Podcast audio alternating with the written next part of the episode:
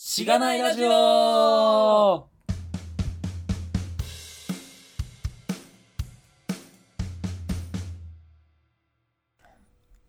えおはよーうございます。おはようございます。どうですか本の、本の進捗は。本、本って何のことでしたっけあなんか本読んでくるって言ってなかったでしたっけラジオでは言ってないでしたっいけやいや、言ってま した。ちょっ何との、忙しくて。何の、何の本でしたっけ、はい忙しくて何の本何の本え、なんか、ウェブパフォーマンスチューニングえはいなんかはいウェブハイパフォーマンスチューニングやったかな。もうかれこなれ、3週間くらい読んでる。ステータスとしては。ステータスはね。うん。なる ほど。その間に、まあ、業務で必要な別の本を一つ読んでるけど。おー。まあそういうもんっすよね。なんか、一冊集中して読めないっすよね。なかなか。並行しては読みたい本が出てくるみたいな。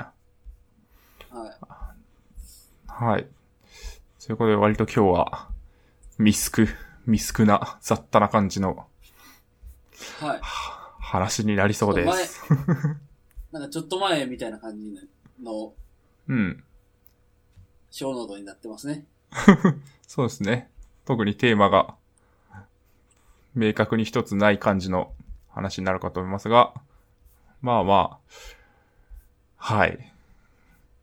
嫌じゃなければ、お付き合いいただければと思います。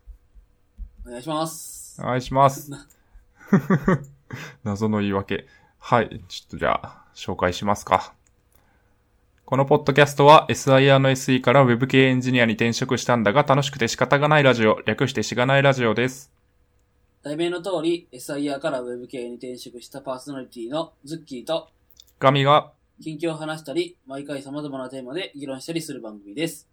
しがないラジオでは、フィードバックをツイッターで募集しています。ハッシュタグ、シャープしがないラジオ、ひらがなでしがない、カタカナでラジオでツイートしてください。しがないラジオウェブページができました。https コロンスラッシュスラッシュ、しがない .org にアクセスしてみてください。ページ内のフォームからもフィードバックをすることができます。感想、話してほしい話題、改善してほしいことなどつぶやいてもらえると、今後のポッドキャストをより良いものにしていけるので、ぜひたくさんのフィードバックをお待ちしています。はい、お待ちしてます。お待ちしております。えーはいはいどうですかね、フィードバックは。えっ、と、結構来てんじゃないですかね。そうですね。かなりいただいているかなと思いますね。えーはい、嬉しい限りで。はい。まあ、どう、どうしますかね。ちょっと一個嬉しいやつを先に言いたい感があるんですが、はいはい。ここれ、これ。これこれですかはい。あ、じゃあ、読み上げます。はいえー2016年 F, F 入社でそろそろウェブ系に転職します。しがないラジオを聞いて背中を押された感あります。ありがとうございます。おー。いや、大丈夫ですかね。ちょっと人生変えちゃいましたね。しがないラジオが。そうっすね。いやー、ありがとうございます。こちらこそ。いやー、そうですね。こう、まあ、F 入社。まあ、F というのがちょっとどこの会社か僕はわからないですけれども。 はい。巷では F っていうらしいですよ。そうなんですかね。どこですかね。ええまあ、なんか、我々も当初から、こう、まあ、大手 SIR にいる人とか聞いてくれて、ち転職活動とかしてみたらいいんじゃないみたいなのを話してたところもあったので、まあ、その辺でね、こう、まさにそういう人がフィードバックをくれたっていうところがありまして、いやー、どうですかいや、まず聞いてくれてる、その、F で聞いてくれてる人がいるとは思ってなかったよね。確かにね。まあ、知り合いで聞いてるってのはいるんですけそうど。ど同期以外で。うん。同期でちゃんと告示し、その直接マーケティングした人以外で聞いてくれてる人がいたとは。うん。そうどでうやっすてよね。リーチしたのか気になるね。いや、そうなんですよね。それがすごい気になるんですよね。うん。まあなんか、知り合い経由。まあ多分、誰か、僕らの知り合いの後輩とかだと思うんで、その、F 的にうん。なんで、まあ確かに、まあ、その辺が言ったのかな。ワンホップで繋がってるとは思うんで。はい。なんで辞めたのか気になりますよね。うん。まあ、そういうふうに、あれかなもっと開発がしたかったみたいなのとか、どうなんだろまあ、そんな感じなんじゃないですか。ちょっとツイッターを見に行ったら、割とエンジニアしたい感が出てたので、う。うんうんうん。近いんじゃないですかね。はい。うん。16か。まあ、16入社だと、ちょうどこうした。 1個下で、まあ、い今、1年半、経ってないぐらい。あ、確かに。うん。僕が、えっ、ー、と、そ、転職したのが去年の8月なんで。おおーじゃあもうまさに同じぐらいですね。はいはい。うん。まあやっぱ第一次転職ラッシュが来るんじゃないですか。この1年半から2年の間からやに。ろね。うん。これからっすね。だから最初ぐらいかもしれないですね。彼が同期の中で。いやー、頑張ってくださいっていう。はい。ぜひ頑張って定期的になんか楽しいですとか言ってくれると、報告してほしいですね。楽しいところまでがちょっと我々ですからね。これでなん確かか転職したんだがクソつまらないラジオになってしまうとちょっと悲しいのではい。なんか、はい。ちょっと前に、その、そういう大手の SI や違う会社ですけど、はい。から転職して、したんだが、本当に辛くて、仕方がな い。ラあの、ラジオじゃなくて、えーブログはい。がちょっと、えっとね、あれはでもまだ僕らが大学の時やったんじゃないかな。うん。あの、F に入る前に、で、はい。大手 SI ややばそう、みたいな。あの、じ実はいいとこなんじゃないかなって思ったんだな、その時は。そうだそのね。時はねで逆にね。うん。うん、やめんの怖みたいな。うん。確かにね。ああれですか ?H。H のやつですかあ確か。あ、ああやっぱよ呼んでるんですね。いや、読みますよ。そりゃ。あれしかも、はい。あれを書いた人が、うちの大学の、うん。えっと、電気電子工学科の人なんですよ。なるほ出身。ど。そういうのもあって、よりちょっと、おーって。うん、そうですね。まあ、うん。なんか、うろ覚えですけど、結構もっと研究職っぽい感じだった気がしますね。そあのあ、人そうは。ですね。うんうん。なんで、まあ、かなりホワイトで、うん。その、ただやる、やる、やることがちょっと面白くなくて、で、いや僕もうろ覚えですけど、で、転職してみたら、なんかもう、ブラックすぎて、うん。なんていうか、残業上等で、みたいな。うーん。そう、あの、よくある、ベンチャーやねんから、残って、 もう、把握いしばって、まずは、結果を、みたいなタイプの。はい、別にそれがは悪いわけじゃないと思うんですけど、まあ、うんなんかそれにちょっと、えっと、ギャップ ?H とのギャップが激しすぎて、俺には H が合ってたって言ってたみたいな。い。うん。ただその直そうっ後、すねあの、H 辞めた直後に、なんかボロカス書くようなブログを書いてしまって、うあん。の、人事から目つけられててみたいな話を。そうですそね。こまでが、うん、そこまでが。やったと思いますけどねう。ん確かに。確かにね。うん。まあなんか、極論どっちも合ってなかったんだと思いますけど ね。こう、さまあわかんないですけどね。いやさらに自分に合った。いやなんか、やりたいこともできて、そんなにブラックじゃない職場は、探せばきっとあるじゃないですか。うん。まあもちろんそれにちゃんとリーチできるのかっていうのは、まあ、運だったり実力だったりがあるんだと思いますけど。はい。うん。そうですね。なので、まあ、何にせよ、死後がでかいのは良くないですからね。そうですね。うん。はい。まあ、そうですね。頑張っていただきたい。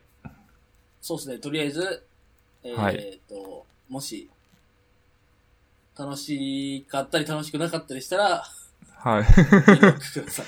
そうですね。いやまあ、どちらにせよですけど、楽しくなかったら特にちょっと、慰めに行きたいので、ぜひ飲みましょうという感 じです。そうですね。ごめんなーっつって。楽しくて仕方がないとか言ってごめんな。はい。まあまあまあまあ。えー、その他、はい。その他、えー、っと、まあ、もう上から順番でいいですかね。はい。えー僕の中で、ガミさんとザッキーさんは、オール阪神巨人というイメージ、なぜかはこれはどういうことなんですかね不明。えー、っと、これ何のやつでそうなったんやろな、あれじゃないですか、なんか、デコボココンビか似てるかみたいな。ああ、はいはいはい。あ確か、白道さんの回確かに。にデ コボココンビ、確かに。なるほザ・どデねコボ。ココンまビあ、の、あうれかん。多分、すあオール阪神巨人をそこまで僕知らないんですけど、うんうんうん。どういう感じなんです僕もかちょっと昔に、昔に、あの、漫才見ただけなんですけど、ど、 僕、どっちがツッコミやったかどうかももうすでにちょっとあや、あやふやで、阪神やったんじゃないかなその、多分阪神の方がうん。背がちっちゃくて、巨人の方が、まあ、巨人うだんか。ら、はい背、がは大きいですよ。い。なるほだどから、ね。ガミさんが巨、ガミさんが巨人で僕が阪神なんでしょうけど、僕がボケってことですか確かそうだったんじゃないかな。なるほどね。うんで。もなんか入れ替わるイメージもあんねんな。うん。まあ確かにね。こうう、ん笑い飯みたいな。うん。あんな感じ、あんなもう、なんていうか、シーンによって完全に分かれてるわけじゃないけど。はいはいはい。うん。なるほどね。じゃあ、ちょっとで、ボケ。阪神さんはが結構よくモノマネをしてたイメージがある。い。お、いろんな人の。じゃあ、ザッキーさんは、モノマネを、なですけどしていくはい。なるほどね。 ちなみにこれ、ザッキーさんって書いてあるのはネタなんですかね、やっぱ。え、ね、ネタとかあるんですかねえザッキーさいや、普ん。通に、普通に、僕は、えっと、一応ズッキーって言われてますね。え、まあ、し確か喋ったじゃないですか。あ、喋ってないんでしたっけラジオで。喋りましたっけなんか、ザッキーさんって間違えられるって。あ、やってないような気がする。わからんけど。なるほどね。そうか。いやー、すごい。やっぱザッキー、ザッキーさんなんじゃないですか。実は。え、実はザッキーの方がいい。いや、そう。あの、まあ、なん、なんどういう話かっていうと、僕の ID が ZUCKEY うん。なんですよ。はい。で、普通に英語読みすると、ザッキーになるんですよね。うん。でも、えっと、僕の、まあ、本名が、えっと、これ本名言ってもうん。 いや、大丈夫か、いいんじゃないですか大。丈夫かなはい。えっと、かず、かずきなので。はい。で、その、し下にを、下抜けたじゃなくて、まあ、下から二つ取って、ズッキーなので、まあ、ズッキーです。僕の滑舌が悪くて、多分、多分ね。 おう。そっか。違え、うかなもうどうね、毎回言ってもね、パーソナリティのズッキーとガミがあって。うん。いうん。や、もしかしたらネタかも。うん。ネタやったら、はい。ごめんなさ い。糸を組み取れなくて。次。はい。 えっと、そういえば、僕ら二人で、そのデコボココンビって話ありましたけど、僕ら二人で360度評価ししてほしいみたいな話おう。もう、なんか、いちょっと前のフィードバックであったような気がして、それはちょっと、あの、いつかのネタに入れようと思ってスルーしちゃってたんですけど、そうはいうい。感じに入れるの忘れてたんで、おう。なんか、ありますかね、え、 雑やけど。 360度評価っ360て度評価っていうのは何やるんですかえーっと、えー上司や同僚、部下で仕事上の関連する他部署などの各方面の人が、えーその人を評価する手法で、まあ、この場合2人やから、まあ1対1で相手のことを評価するっていう話じゃないですかね。うん。それはもはや360度評価ではなくて、評価なんじゃないですか。こう、ただの、いや、そうですね。確一かに。人だと角度を作れないのでは。一度、一度。じゃあ、まあ一度でいいんで一度評価しましょうか。おう。なるほまあど。評価って言ってもね、うん。どういう、もうちどょっういうと、切り口寝かしとくか。寝かしときますいいんじゃないですかなんか、年末とかに通信簿をつければいいんじゃないですか。はい。確かに。もうちょっと、あれ、それ、はいガミさんに伝えてなかったんで、はい。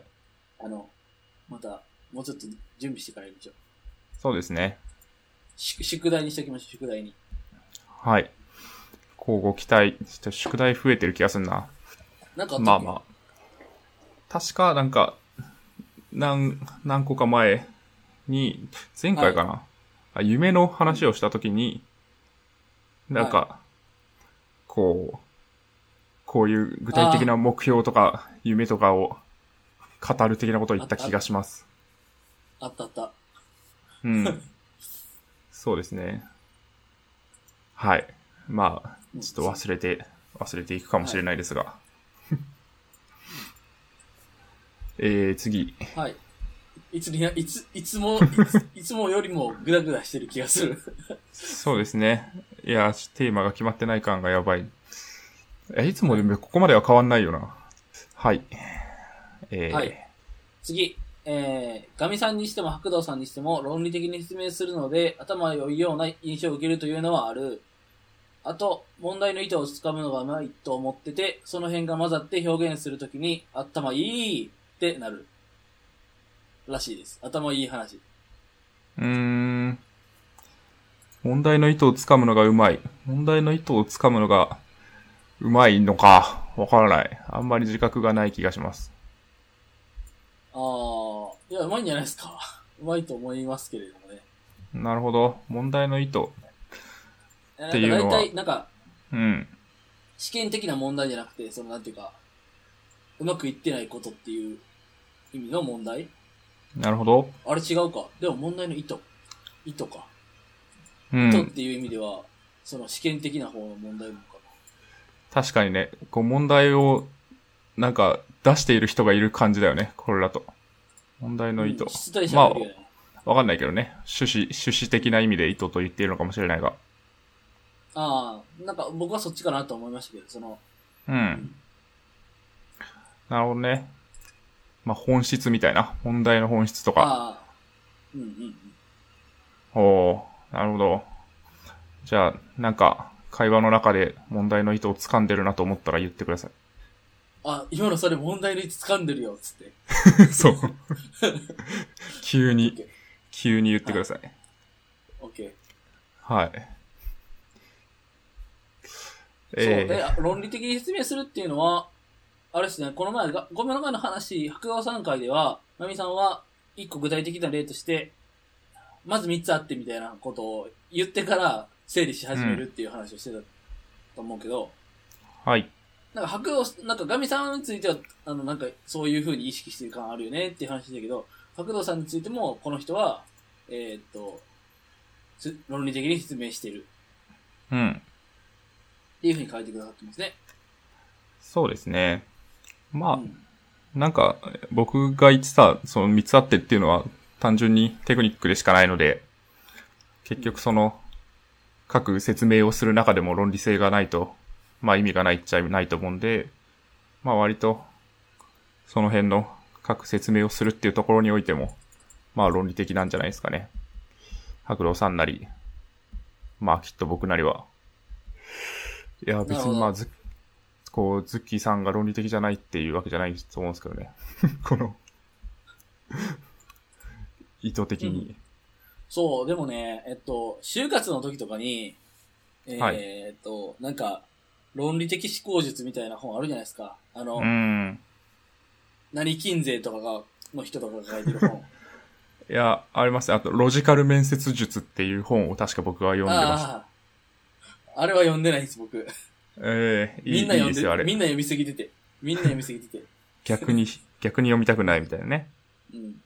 はで、その本とかを、まあなんか2、3冊くらい読んだと思うんですよね。就活し始めましょうってなった時に。い。うん。なんか読んだ方がいいって言われたから。ですけど別に論理的になったような気を気がしない。うん。いや、まあなんかわかんないですけど、本を読んでどうこうって感じでもないんじゃないですかね。ああ。ミッシーって何やねん って。うんミッシーか。ミーシーかな。漏れなくダブりなく。いや、なんかそんな別に考え、考えて喋ってない気がするんですよね。こほう、ういや、マジ、マジ今の俺ミーシーみたいな、そう考えて喋ってるかっていうと、なんか全くそんなことはない気がするので、なんかわかんないですけど、すごい、こう、受験で入試問題を死ぬほど解いてた時に、そういう訓練を叩き込まれてたんじゃないかっていう気はちょっとしますけど。ああ。僕も受験したんだけどな。そう、そうか。うーん、なんすかね。あと、これは言ったかわかんないですけど、僕は、割と、あれなんですよね。こう、バイト、長くやってたバイトの一つで、その、人材系の会社で、ひたすら学生に電話をかけて、で、こう、その会社がやってる就活イベントに誘うっていう電話営業のバイトを結構長くしてたんですけど、はい。それでなんか、例えば1分とか3分とかで、このイベントの趣旨を聞きつつ相手の話をヒアリングするっていうのを、なんか1日は7時間とか8時間とかやってたんで、それは結構訓練になってた気がします。ああ。やっぱ訓練の賜物なのかな。うん。まあ、電話そう一個あんねやろな。うん、そんな気がしますけどね。うん。うん。場数っすよ、場数。じゃあ、なるほど。じゃあ、この、ポッドキャストで、えっ、と、ミーシーに喋る。論理的に喋るっていうのを意識してると、まあ、はい。大体、ね、1時間半あるわけやから、うん。場数踏めるよね。確かに。まあ LT とかもそうだと思いますけどね。構成をどう作るかとか。うん。いや、こうぐんぐん、ぐんぐん成長してますよ、きっと。我々。よし。よ し。確かに。はいはい。はい。ありがとうございます。ありがとうございまあまちす。ょっとね、僕も論理的に頭、頭いいって、あの、言われるように ね、な、なっていきたい。はい。はい。はい。言えっってきと、ます。で、今回は、ははいい。 はい。ガミさんに言われても、バカにされてる気が して、じゃあやめ、 やめときます。やめてきてください。はい。はい。すいません。今回今は。回募集フィードバックテーマが来てますね。はい。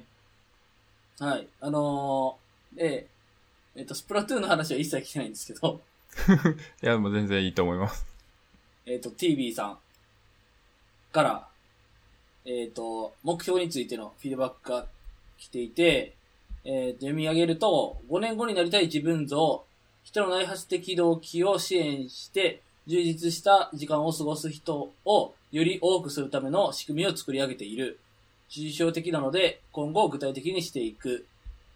このあたりはもともと何もなかったけど、白道さんに紹介してもらった書籍、ザ・コーチを読んで、ドリームリスト100というのをやってたどり着きました。たどり着いたと。はい。っていうので、このドリームリスト100っていうのを読んだことありますかっていうのをまず先に聞いておきたくて。うん。書籍名だとザコーチなんじゃないですかね。ああ、ザ・コーチっていうのを読んだことあり ます。えーっと、話は聞いたことがある気がしますが、本を読んだことはないですね。うん。このドリームリスト100っていうのを、の話を聞いたことがある気がする。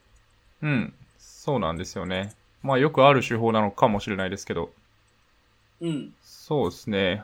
割と、なんだろう、コーチングのエキスパートが書いている本らしい。うで、ん。これはどちらかというとあれなんですかね。まあ人をコーチングするっていうのももちろんそうだとは思うんですが、なんか自分、はい。自分に対してもまあ同じ手法をやっていくことで、目標とか、そういう、何のために生きるかみたいなところに、実際の実態を伴わせていくみたいな話なんですかね。なんか、目標の立て方が非常に明確になりましたっていうトップレビューがあるよ。なるほど。なるほど。うんもしかしたら、今の僕ら、宿題に悩んでる僕らに必要なものなのかもしれない。確かにね。これを、課題、課題図書にします。えっと、副題が最高の自分に出会える目標の達人ノートっていううん。副題なので、まあ目標を立てるために必要なやつなんですよね。で、うん。これが、なんか2も出ている。ほけう。れども、まあでも目標設定という文脈ではこの1なんだろうな。 3まであるみたいですよ。おお。時間泥棒と賢者の地図。なんかそういう感じになってきてるんですかね。 2が神様からのギフトって書いてあるんで。えー、なんですかね。いや、すごいいい本だと思うんですけど、ちょっと僕は性格が歪んでるので、なんか最高の自分に出会えるとか書いてあると、いや、そんな、もう出会ってるし、みたいな。絶対読まねえって思う気がしますね。ああ、いやー、ひねくれ、ひねくれてますね。そうなんですよね。良くない。まあ、多分、なんか商業的な事情によってこういう副題がついてるんだと思うんで、著者がそういう意図があったかわかんないんで、それはまあ、ああ、逆に、こう、レビューとかをちゃんと読んで買った方がいいと思うんですけど。レビューは結構良い。うん。結構良いよ。良いですね。こ買いますかの手の本にしては買いますか。そう、そうですね。読むしかないですね。読むしかないですねも。う今、積んどくがやばい。積んどくが。はい。じゃあ今、アワンリミンクテリッドやッっクた。ら0円ですよ。アンリミテッドが0円ではないですけどね。もともと。おお。やばいや ばい。完全に。はい。いやー、はい。今、今買いました。 はい。はい。で、そうですあ、そっね。か。でも、Kindle で買った ?Kindle で買ったあ、Kindle で買いました。あじゃあ貸してもらえへんから僕も買います。なるほど。はい。はい。で、まあ、それに合わせて。 すごい。実況。えー、で、まあ、それに合わせて、TV さんはいのフィードバック続きで、目標があればいいん、目標があればいいんじゃないですかね、みたいな話がありましたが、目標は何か目指す目的があって、その中間地点だと思っているのですが、その目的は何でしょうという話があり、まあ、おそらくその、理想の自分、なりたい自分とかいうのは、まあ、目標によって、こう、なりたい自分っていうのが明確になるっていうケースは、まあ、なくはないのかもしれないですけど、どちらかというと、この目的、もっと先にある目的としてなりたい自分像があって、じゃあそのなりたい自分像になるために、 うん具体的にじゃあ何をしていきましょうってブレイクダウンしたものとして目標があるっていうイメージがあるってことですかね。うん。そうですね。うん。いや、それは本当にその通りだと思っていて、で、その目的は何でしょうって聞かれてるので、それに答えなきゃいけないんじゃないですか。我々は。確かに。目的ね。まあだから、え、で、あ、そういう意味では、その、この前のフィードバックで、もう一つ、じゃあその TV さんが質問、あの、上げてくださってて、その話を、まあ書の時には書いてないんですけど、すると、えー、僕たちの目、目標目的目的目的なのかなエンジ、えっ、と、が、過去の発言をもとに考えると、ガミさんはエンジニアリングの力で世の中で人がやらなくていいことを増やす。僕は、えー強いエンジニアになること。とかが目的なのかな、推測っていう風に書いてくださってますと。うん。で確かにそれは、確かに発言した覚えがある。ガミさんもそ発うで言しすていたよね。うん。うん。うん。かなり近い、近いと思います。うん。いやでも僕はね、こう、ふわふわしすぎている気がするね。うん。そう、まあ、強いエンジニアになることにもさらに目的がある気がするんですよね。こう、それだけを聞くと。うん。うん。っその先というか、ていうのと、強い、強いの定義ができてない。うん。確かにね。いや、まあでも、そうですね。強いエンジニアになるのはなぜなんですかえ強いエンジニアになるのはなぜなんですか、はい。えー、難しいな。まあ、わかんないですよね。こうなんか、力、力が欲しいかみたいな状況があるじゃないですか。で力を得た上で何をするのかみたいな。ケース、なんですかね。まあよくある少年漫画だとなんか世界を救うとか仲間を助けるとか、そういう目的があるからこそこうもっと力が欲しいみたいな。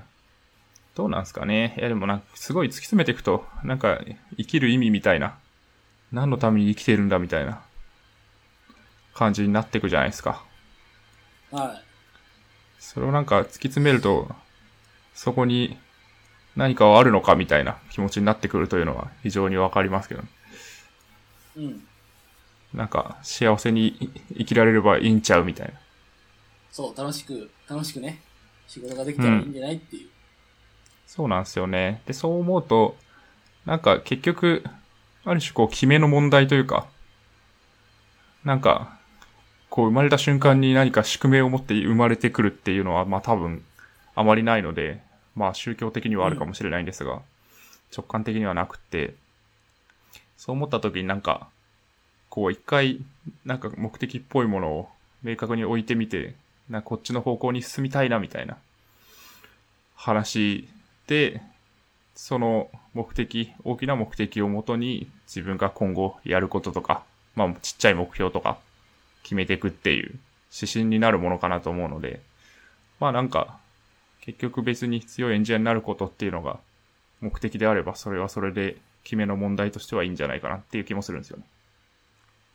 おかみさんはそういう行動指針にして、その、なんていうか、エンジニアリングの力で世の中の人がやらなくていいことを増やすっていうのはまあ近いっておっしゃいましたけど、うん。まあなんかそういうのを行動指針にしている節があるんですうか、ん。まあそうなんじゃないですかね。まあなんかその辺の大目的みたいなのがあって、で、それにつながる仕事をしたいと思って、で、今、割とそういうああ、そっか。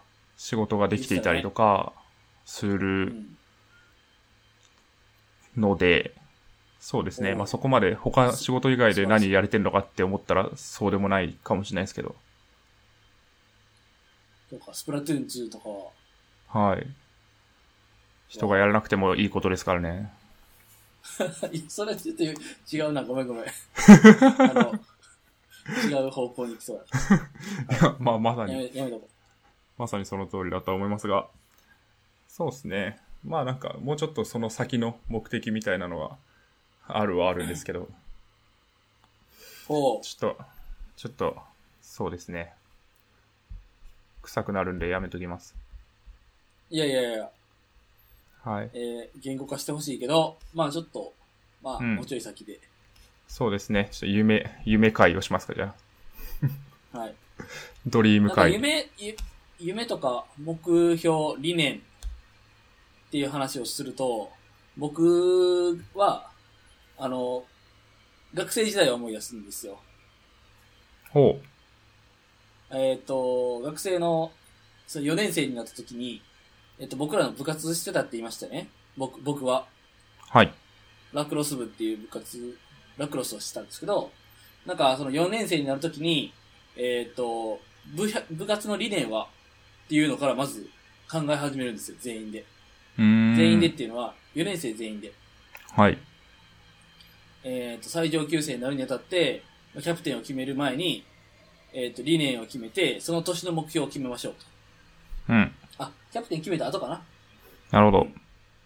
えっと、うちの理念は、飽くなき創造、感動の追求やったかほう。な。うん飽くなき創造、感動の追求。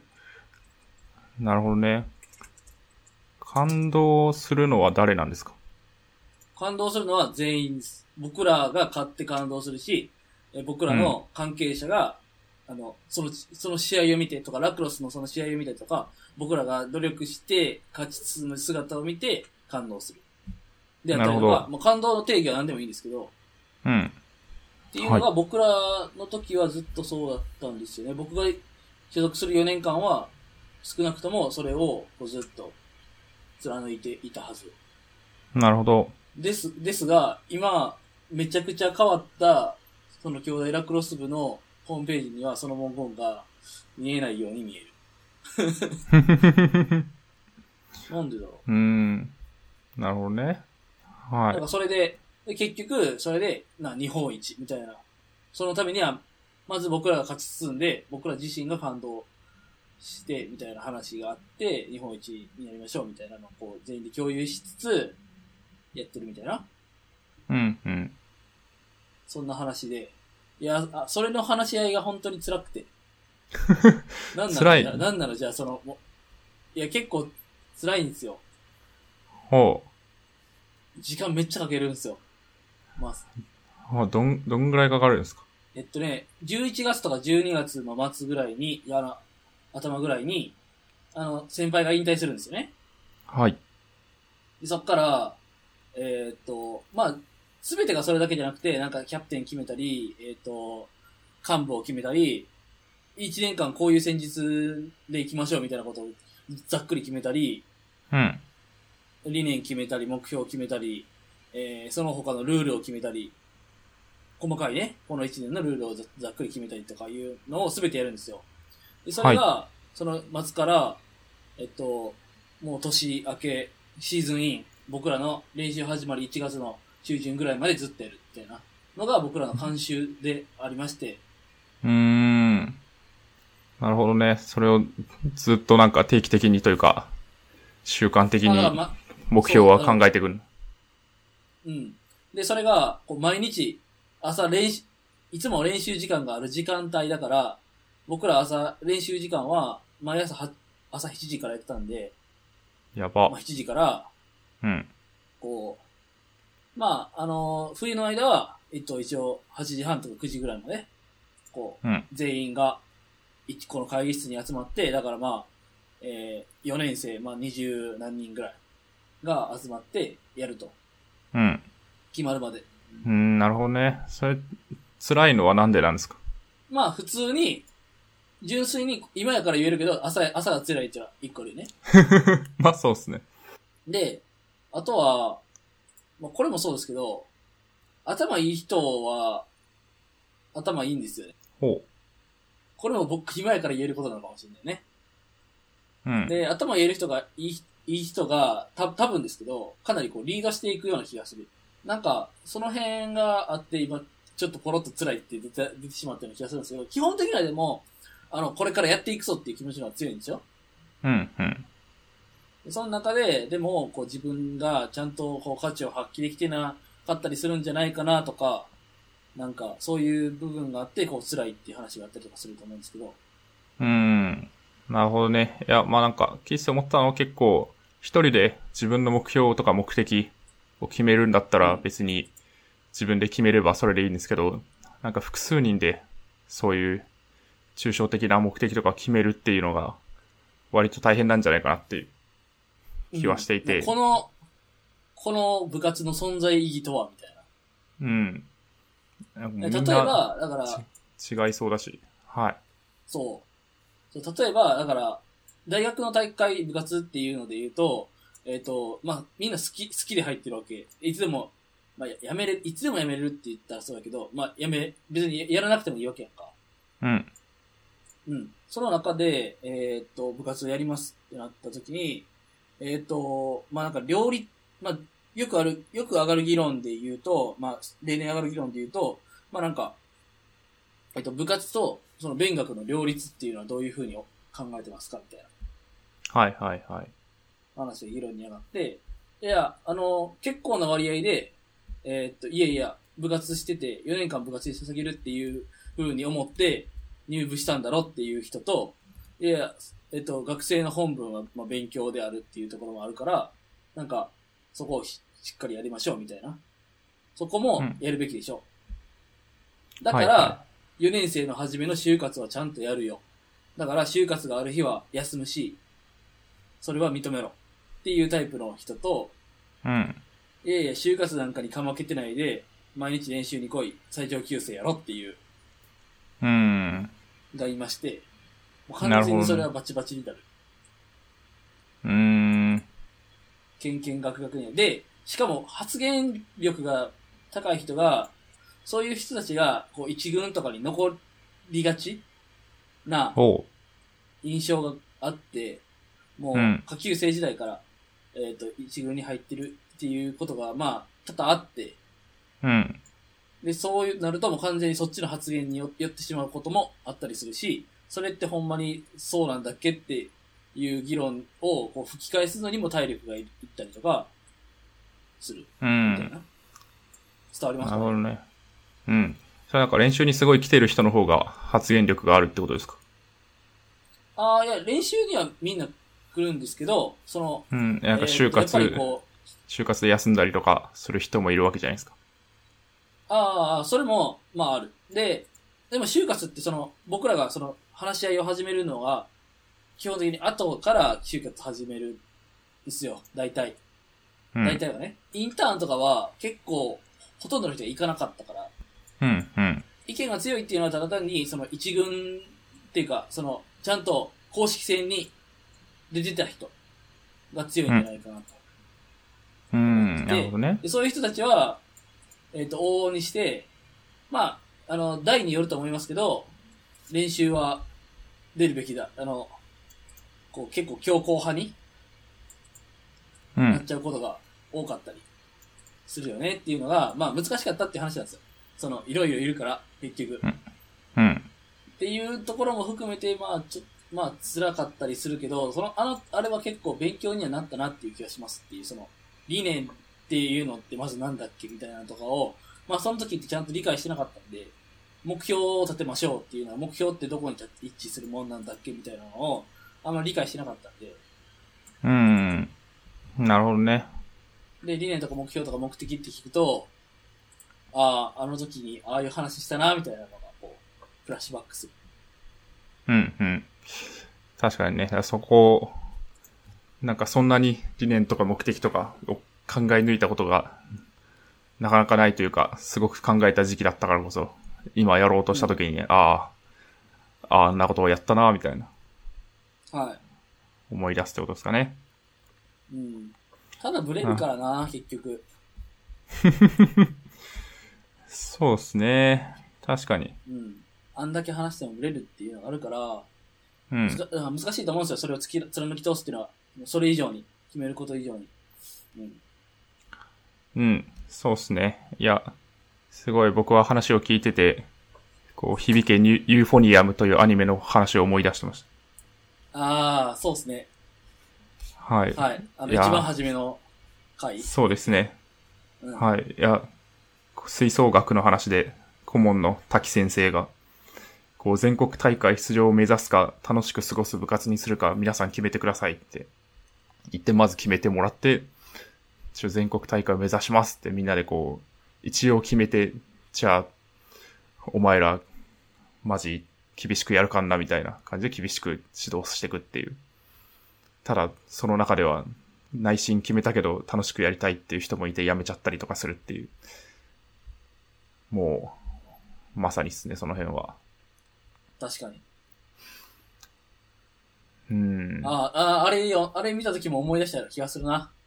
なるほど。ですげえ、そうですよねげえその場でパッて決めるなーって思ってた。まあでもね、結果なんか決めたのもうん。全員のあ合れ意をで、はき、あれでは決まんないんだよっていう、うん。多分、やつだったんだろうなと思いつつう。ん。決め、形の上では決めたけど、実際、はいみんなの心が腑に落ちてたかっていうとそうでもなかったっていう。いやー、そうですね。うん。まあ、結論言うとすごいいいアニメなので見てくださいと。いやー、あれは良かったなーっていう。そうですね。2まで、2までありますからね。 2までありますかね。はい。へ僕は1のブルーレイは持ってますよ。え。おー、素晴らしい。 2も買わないといけないなと思いつつもまだ買ってない。はい、義務感。はいはい。はい。えっとね、はい。フィードバックだけで45分。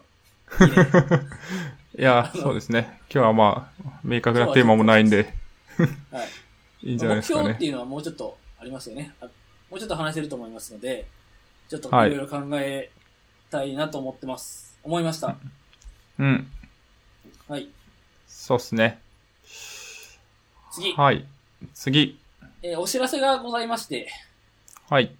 えっ、と、ポッドキャストの公式タイトルをしがないラジオに変更しました。うん。えーどういうことかっていうと、まあ、iTunes で、えっ、と、検索、まあ、あの、ポッドキャストを新規でね、えっ、と、購読しようっていう時に、えー楽しくて仕方がないラジオっていう風なのが、えっ、と、公式タイトルだったんで、 ごめんなさい。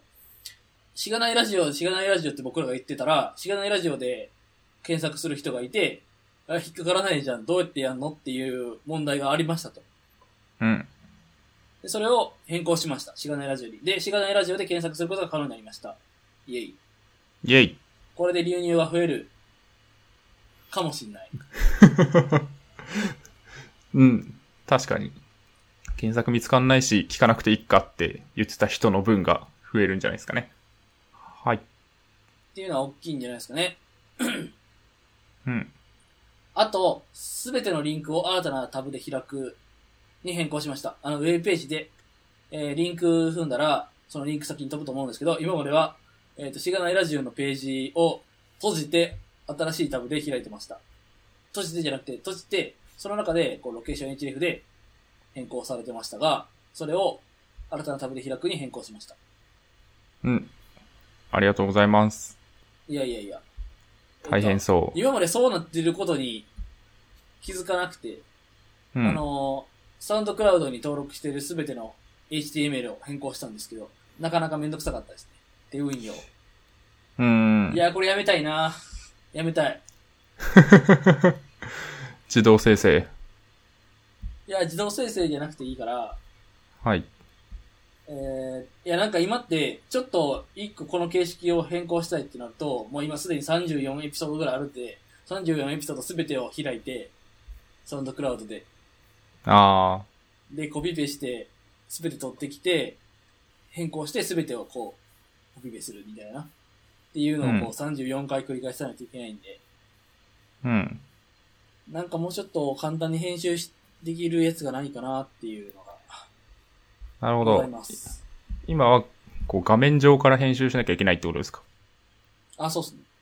なるほど。僕はでもそれテはキストエディターで全てこうまとめてフォルダにして管理してるんで、GitHub で管理してるんで、うん。そのすべてを、こう、えっ、と、コマンド A で、コマンコマンド A、コマンド C でコピーして、えーサウンドクラウドに貼り付けるっていうことをしてて なるほどね。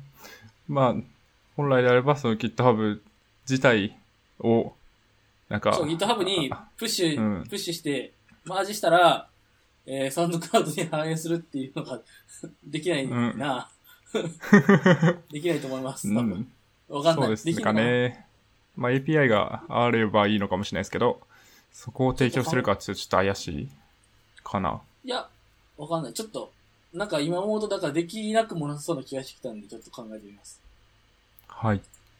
はい。まあそんな感じで、まあ今2つぐらい、そういう変更をしました。もう完全にね、これ、新た新たなタブで開かなくて、自分で遷移してたら、これ完全に流出がひどかったんだろうなっていう。うん。確かにまあ、そうエでピソすードか聞いてんね。のに、閉じちゃったみたいな。はいはいはい。確かにはい聞きながらこうね、聞きながら押して、ああ、ああ、みたいな。うん。はあった回かも。遊、回遊のあれが悪すぎる。うん。確かにね。サイトになるべく滞在してほしい設計になっていない。まあ今は変え変えたんで。ただ、えっと、ちょっとよくわかんないんですけど、Android で開いたときに、iOS、iOS 試してないんですけど、Android で開いて、その、ツイート、フィードバックでツイートするってやると、あの、Chrome? その、Mac の Chrome だったら、えっ、と、シャープしがないラジオっていうのが入った状態でツイート画面に飛ぶじゃないですか。はい。わかりますよね今言ってる。うん。わかりますわかります。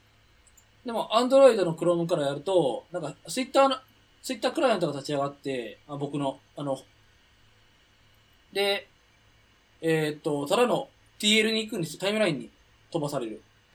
本当だつま。りえーツイート画面に行かないうん。っていうのがあって、これは、ややこしい。なと。こうれんどうやったら解決するのかな、なんか、インテントがどうたらこうたらみたいな話になるんですかね。ああ、いやー、そこまで意識するんですかね。まあなんかあるんでしょうけど、その、こういう属性値をつけるといけるとか、わかんないですけど。ううんん。そうそう。まあ、それでちょっと困ってましたというか、まあ、そういう人いるんだろうなと思いながら。まあ、どのくならるいほこどれが、えっ、と、このサイトが、うん。モバイルからき、アンドロイドから聞かれてるかどうかっていうのがわかんないんで、うん。その辺のまあ確かに。調査もしないといけないですけどね。そうですね。確かに調べればわかるな。GA、GA 入ってるし。 GA そう。今、ちょっと開いてるけど、お。セッション時間は上がったんかなわかんないな。こういうのを見るのに慣れてなさすぎる感がある。いや、僕、あ、でも、変わってる気がする。おう。あ、めっちゃ増えてこれる。は、効果があったってことですあか平均セッション時間がはい。完全に伸びている気がする。おー。すご平い。均で。うんうん。すごい。一週間で見たら、あれごめん、そんなことなかった。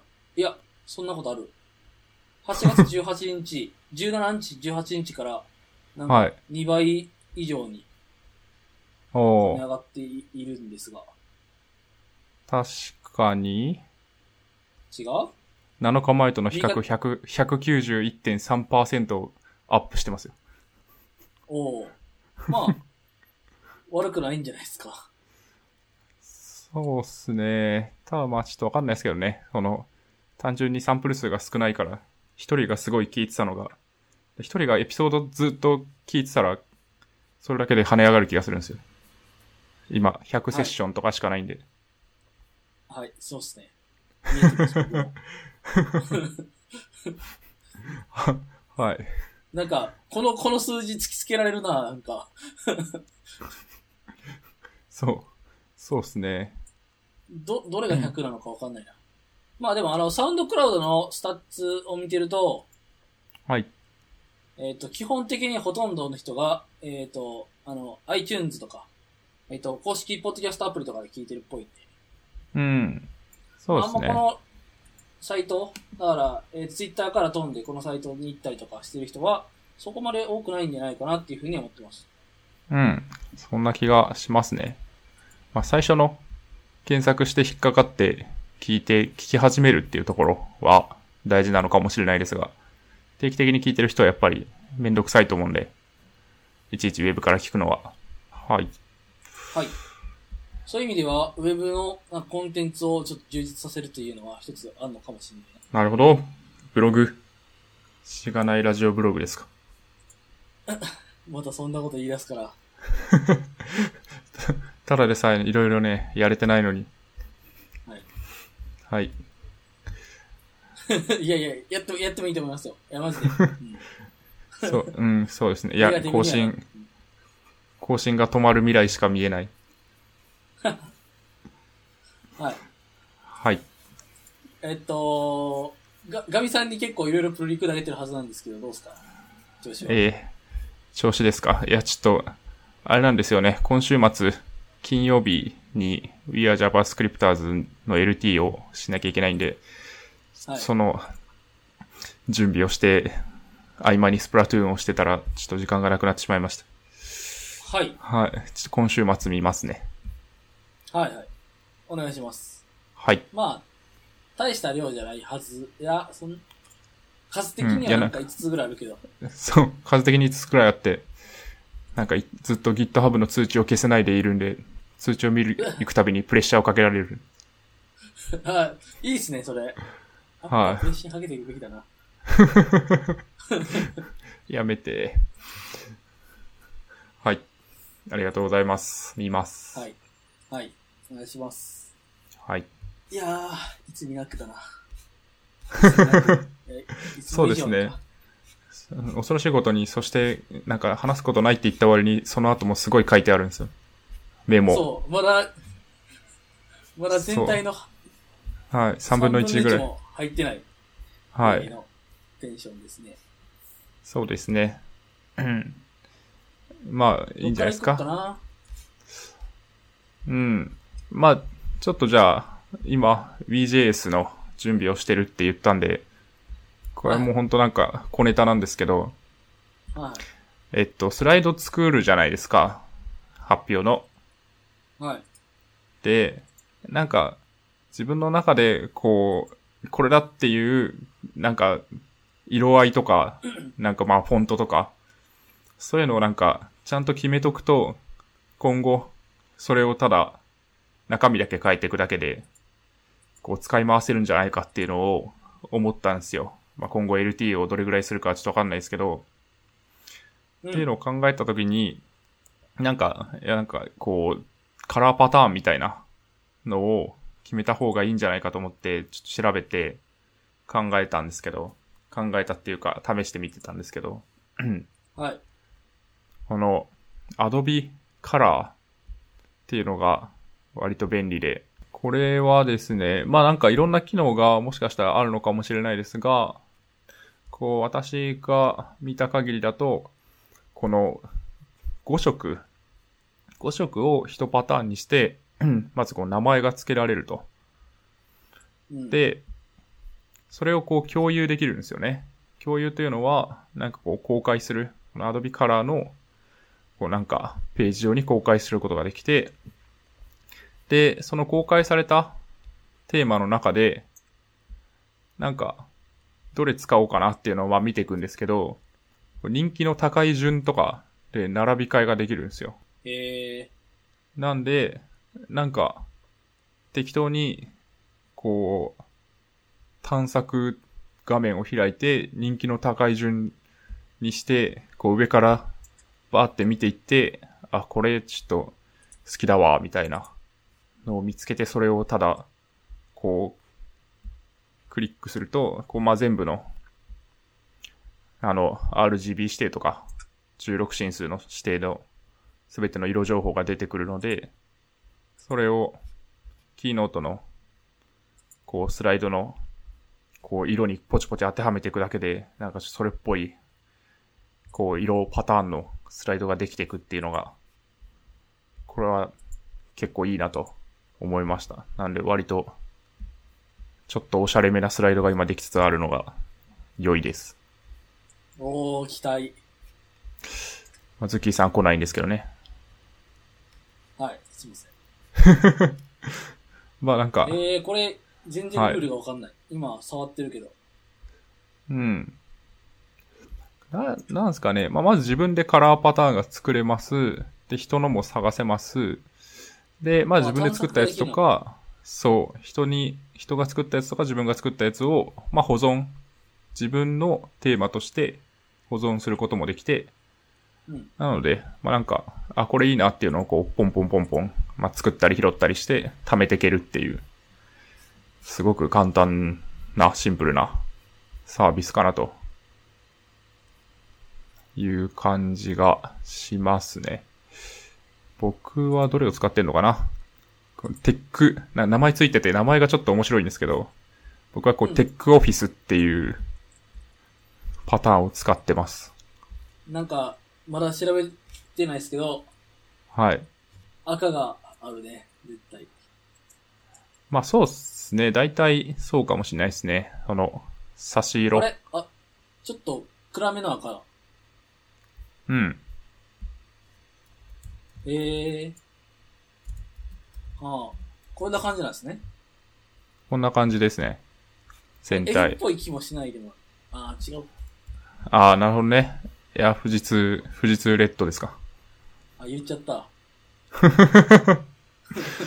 今日、今日は言そうわっんすかねなと思って。はい、F いやー富士通、あれですよね。赤と、あと灰色あ、そうそうそがそう大体基調になってて、灰色の中にこう赤を差していくみたいな感じの戦略でしたよね。色戦略的には。う。うん。なんかそれを決める部署があるんだよね。うん。あった気がしまあ、ますどね。こでもあんのかな。うん。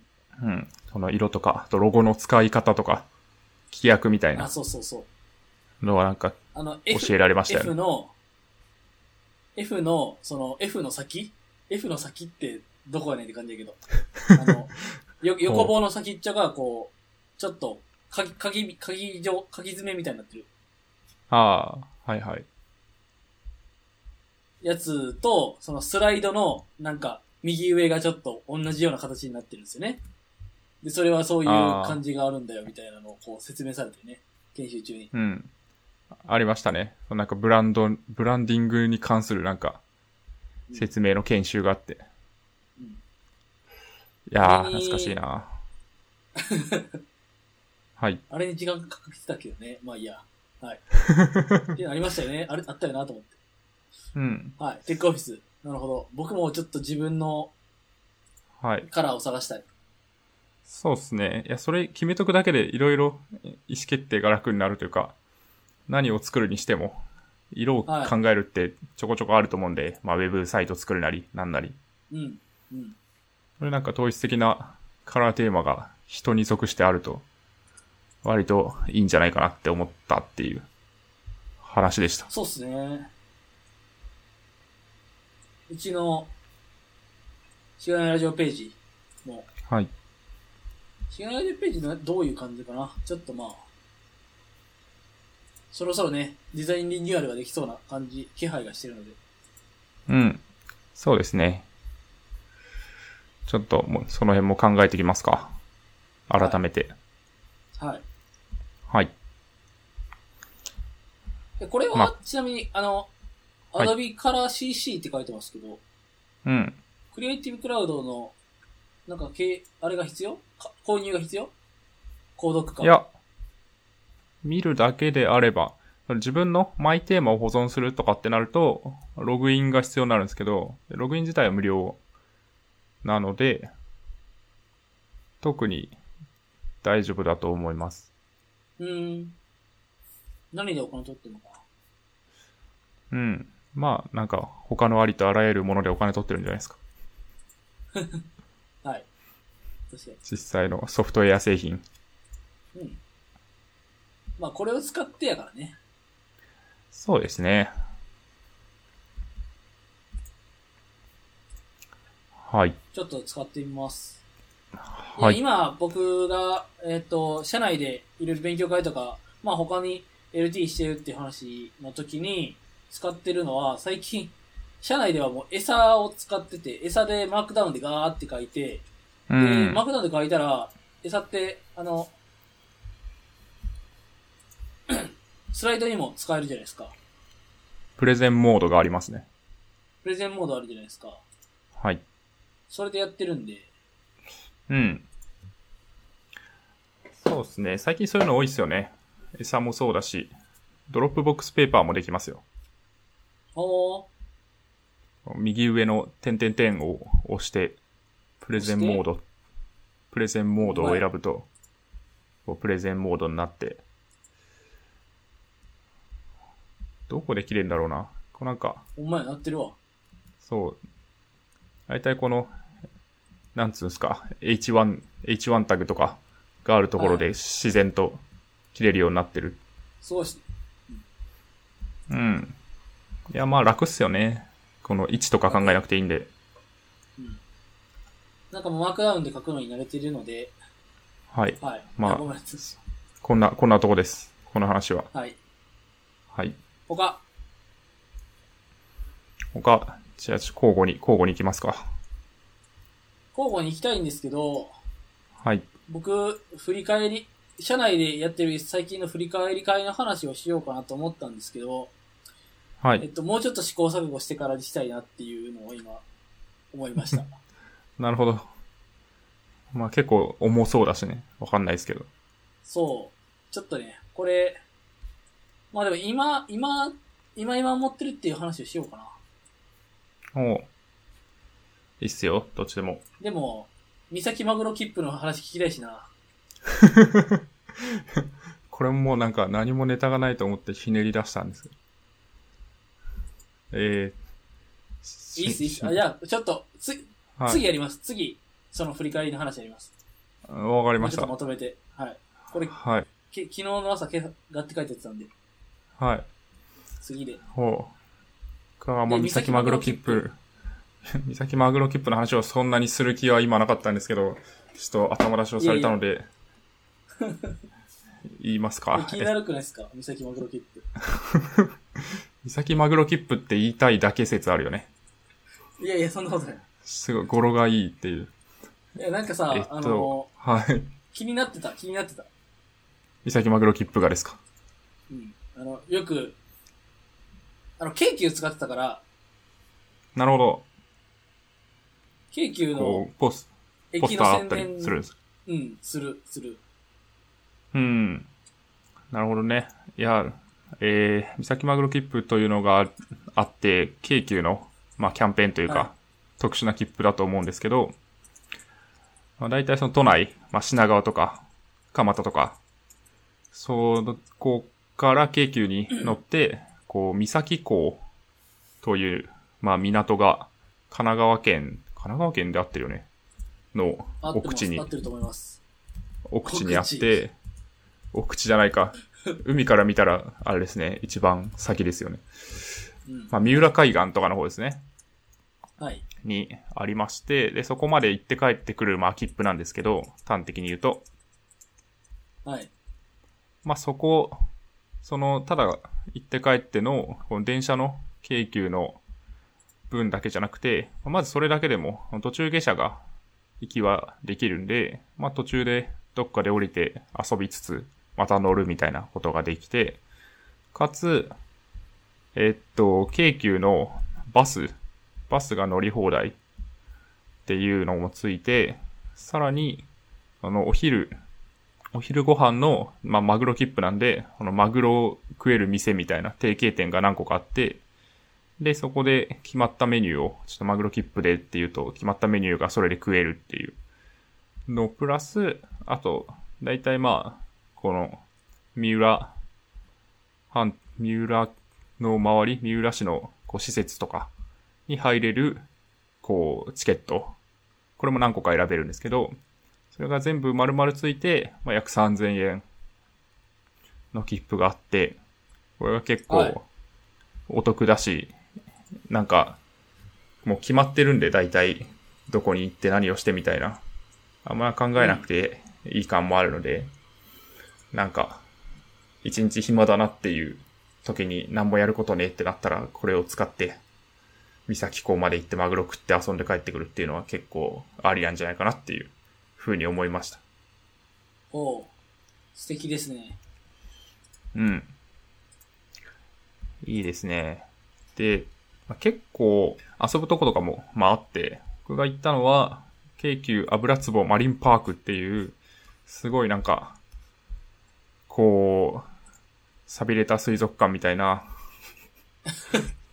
ところ。言い方。はい。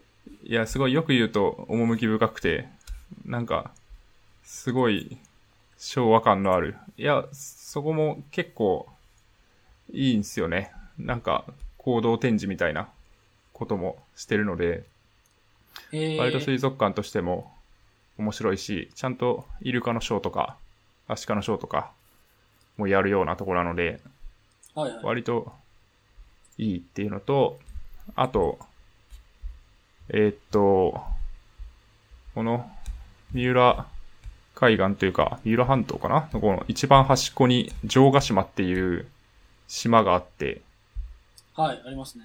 この城ヶ島大橋っていうので行けるんですけど、うんここの海岸沿いの景色がめっちゃいいんですよ。こう地図を見ながら聞くともわかると思うんですが、こう馬の、馬の背道門っていうなんか、なんていうんですかね、こう海岸で波に侵食されて穴が開いた、こう、門みたいなのから、こう城ヶ島灯台っていうところの間がすごい、なんつうんですか、まあなんかリアス海岸みたいになってて、はい。そこの景色がマジでなんか、こう無人島映画かなみたいな感じうの、ーん。こう海岸が岩場がすごい広がってて、その後なんか緑の崖がすぐあるみたいな。割といい景色なので、すごい写真撮ってる人とかもいっぱいいて、うん。今見ていやまなんすか。すごい綺麗。そう。なんかこんな、こんな近くにこんなとこあったんかみたいな感じなので、おすすめ。リーズナブルに行けて、一日楽しめて、はい。日帰りで帰ってこれる。そうっす、そうっす。まさに。えっ、と、機会があれば行ってみます。行かないや つや。行く人がいないからね。一人で行けばいいじゃないですか。一人で、マリンパーク行って、 マリンパークで、マリンパークでなんか、ウニ、ウニとか触れますよ。触りたくない。食え、食えればいいよ、食えれば。無理よ。まあ、そうっすね。はい。はい。いや、インスタグラム見てて、おー、楽しんどるなぁと思いましたよ。なるほどね。 はい。まあ僕はインスタやってないですけどね。はい。いや同行、同行者が ね。はい。ははあ、あ、はい。はい。はありがとうございます。あ、はい。やばいやい。ばい。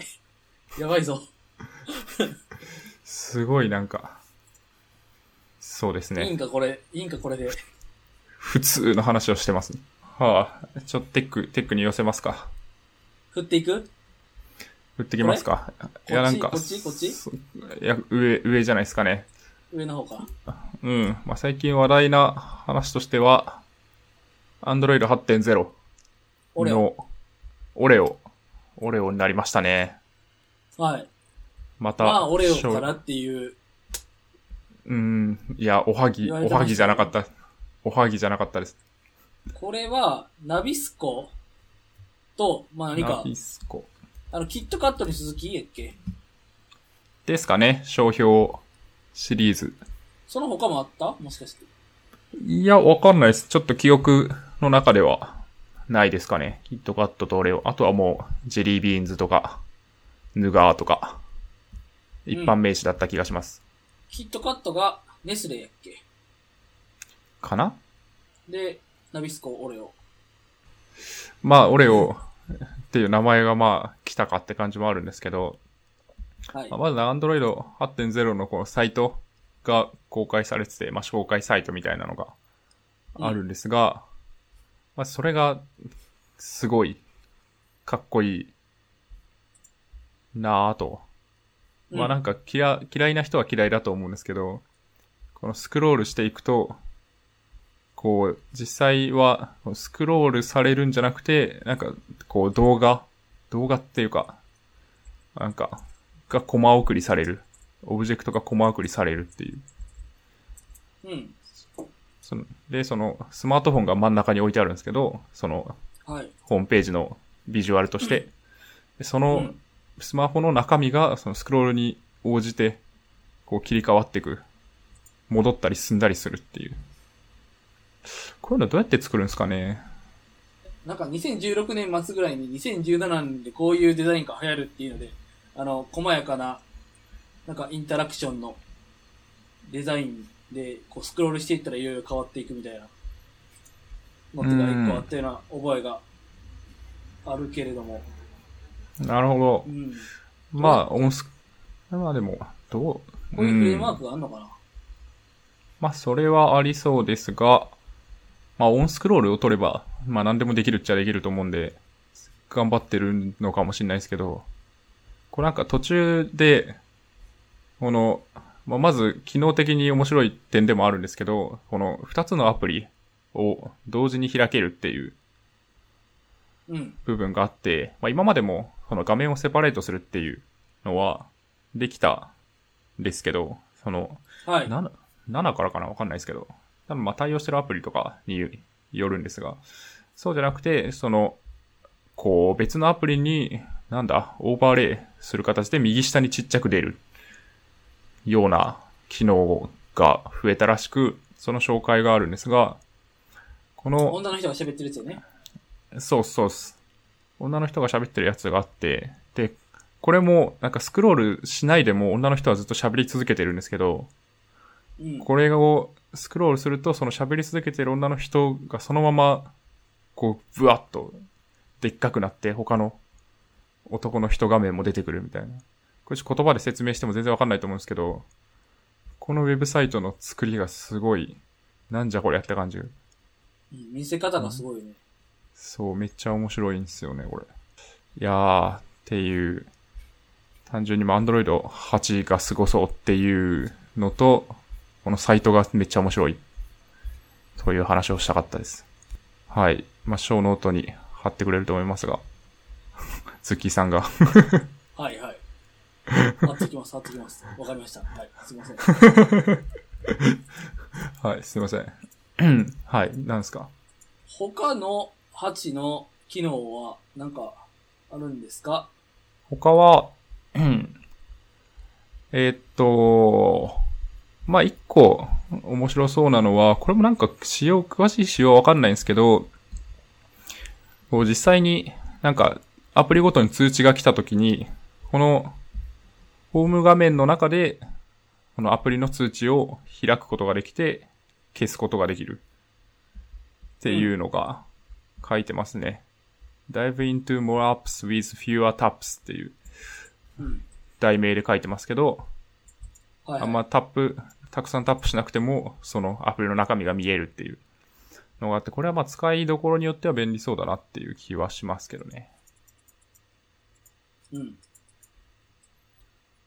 この、Android インスタントアップスっていうのが同じ項目の中にあると思うんですけど、はい。このテレポートダイレクトリー into new apps right from your browser no installation needed っていうのあると思うんですけど、うん。これは、インストールがいらないアプリこれそうなんですよね。ちょっとよくわかんないですよね。インスタントアップス。ま あ、これドロイド会議で聞いて調べないといけないなと思ってて忘れてたっていう。なるほど。インストールしなくても、いや、だから、なん、なんなんですかね。PWA みたいな感じなのかなとも、ここだけ読んだら思ったんですが、ちょっとは違うっぽい、い。うん。はい、ちょっと今、今調べます。URL などのリンククリックによってわずか数秒で起動し、アプリの一部の機能を使用することができるようになります。機能を使い終われば自動的にそのインスタントアップスは端末から削除されますが、改めて従来のようにアプリ全体をインストールしてもらうこともできます。なので、まあ、おそらくその、本当の本体のアプリ、フルアプリは別であって、で、その一部の機能をただリンククリックするだけで、なんか、試しに使うことができるみたいな、ことなんですかね。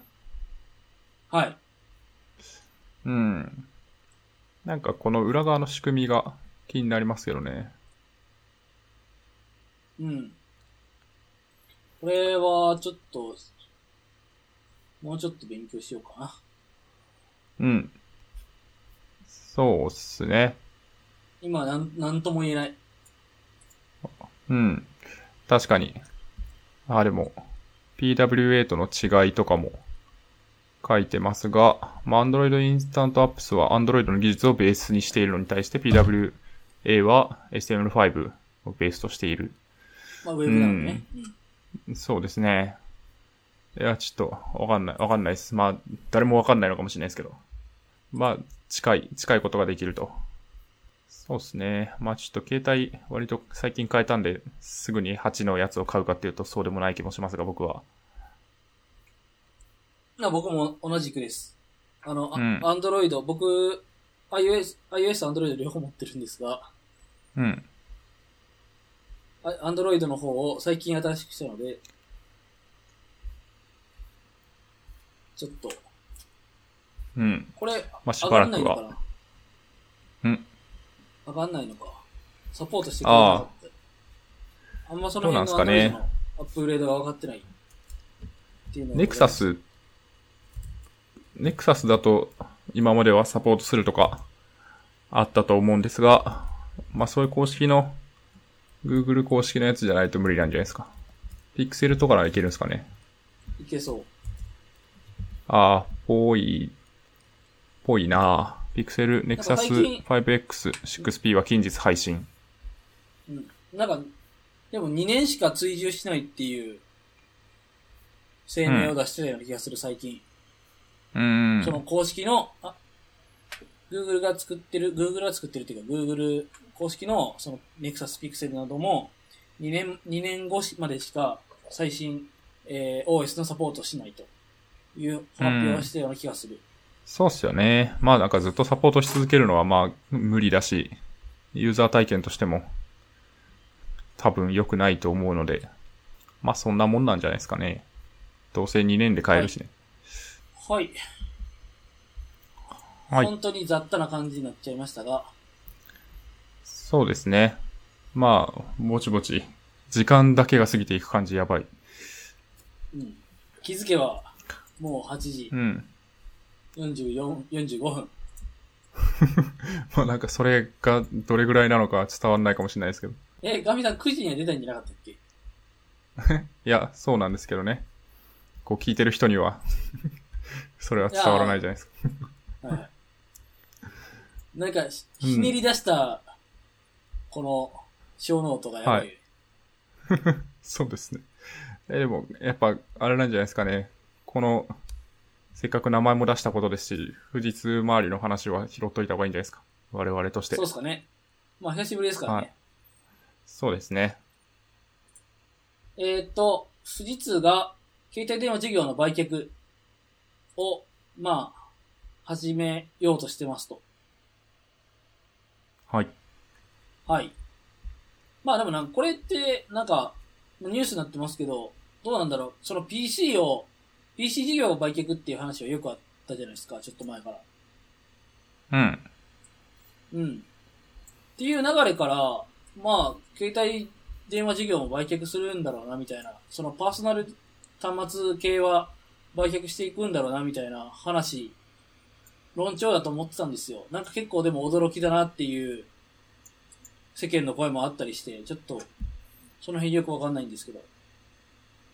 うん。ど、どうすかそうですね。まあ、結局、まあ、この記事、もう、実は自社ブランドを続ける意向でって書いてあるので、まあ、そのあ、、そうなのなんというか、ブランド、ブランド自体は維持しつつ、なんか、この作る部分とか、まあ事業的な部分は別で切り出すっていうことなんじゃないかなっていう気はするので、開発製造から撤退するっていうところだと思うので、まあなんか、より SI 的な部分に注力をしていって、あの、こうメーカー、いわゆるハードウェアメーカーとしての、まあその機器メーカーとしての、まあ特にその消費者向けの機器メーカーとしての顔をどんどん削ってるというか、だからもっと 2B にシフトしてるってことなんじゃないですかねっていう気がします。そういうことね。うん。製造ですねは、ファーウェイとかがする。うん、多分。まあ、まだ確定してないこともあるとは思うんですけれども。ええうん。で、まあ、大体その、富士通のイメージを一般の人がどう持ってるかっていうと、パソコンをやってて、携帯をやってる会社だっていうイメージが強くて、まあ、メーカーだっていう印象がやっぱ強いと思うんですよね。で、そうっすねそんな中で、そう、パソコンも携帯も売って、じゃああと何すんのみたいな感じの印象、もうやばいんじゃないって思ってる、思われるケースがすごい多いと思うんですけど、まあ、なんか中にいた人的には別に、こう SI、SI の会社っていう印象しかないので、まあ逆に、そういう C 向けのハードウェア売ってましたっていう部分はなんかそんなに社内的にもメインじゃない感じはすごいしますよね。うん。まあ、目立まあちゃんつとところではあるんですけど。こう、あの、枝、枝を切っていって、本筋に行ってる感が、まあ、よくある流れなんじゃないかなっていうふうには、その、うんソリューションビジネス一点集中みたいな。そうですね。まあやっぱ C 向けだと、こう海外勢に勝てる見込みがないんじゃないですかね、今は。うん。うん。で、やっそぱん、な気がする。ねうん。うん。まあで、別に B 向けであれば、ある程度そのこれまでの関係性とか、あるいはこう業務知識とか、こう日本固有の何か事情を知っているとか対応してくれるとか、そういう部分で全然まだまだ競争力あると思うんですけど、C 向けだともうなんか消費者はそんなこと関係ないので、ある程度、まあ、日本語対応とかができてればもう何でもいいみたいな。安くて性能がいい方がいいだろうみたいな。のはまあ確かにその通りだなと思うので、まあ全然順当なんじゃないですかね。はい、そんな気がします。うん。まあ、で、もう一個あって、ソフトバンクの中山、これなんて呼ぶんですかわかんないです。ゴリ、ごごゴリを。ゴリオ、あ、ゴリオか。えいや、 違うんじゃないですかさすがに。えっとですね。岩、岩尾、岩尾さんか。岩尾さんですね。え、五輪に男と書いて岩尾さんと読むらしい。確かに、岩尾、読確めるか。に岩尾。読める。はい。さんが首席エヴァンジリストになられましたと。そうで、この人はソフトバンクで何をされてたかっていうと、iPhone のエヴァンジリストをされてたざっくり言うと。まあ、そこから始まってってことですかね。で、今は、えっ、と、これからは富士通の、まあ、首席エヴァンジリストということで、えっ、と、AI とかクラウドについてをこう、全国に広めていくっていうことをしされるらしい。うん、うん。そっちに舵を切っていきたいって話なんですかね。そういう C 向けの商品から、うん。ソリューションビジネスの切り口として、AI、クラウド、まあ、他にも IoT とかいう単語もありますけど、まあ、そういうところに手を出していくと。うん。広めていく。そうですね。なんか、こう、富士通に転職するきっかけがこの記事に書いてあるんですけど、はこうい。他の、他の電気大手の業績が下降線を辿っている中で成長しているから転職するきっかけになったって言ってて。で、田中社長に成長要因を聞いてみると、システムインテグレーションの重要性を解かれたって書いてて。この辺はまあでも、他の電気大手って、電気大手と比べているというのが、まあさっきの話と近いですけど、ちょっと違うんじゃないかなっていう 気はしますけどね。はい。うん、まあわかんないですけど。うん。いや、なんか、懐かしい単語がいろいろ転がってて面白いなっていう。ああ、そうですね。メタアークとかですか。そう、メタアークとか。まあ、人雷は僕らが出て行ってからですけどね。そうですね。メタアークというのが、 AI 人雷。そう、富士通 AI 人雷と、まあ、ワトソンみたいな感じですかね。ブランドをつけたみたいな。うん。でメタアークはデジタルビジネスプラットフォーム。これはちょっと僕はよくわかってないですけど。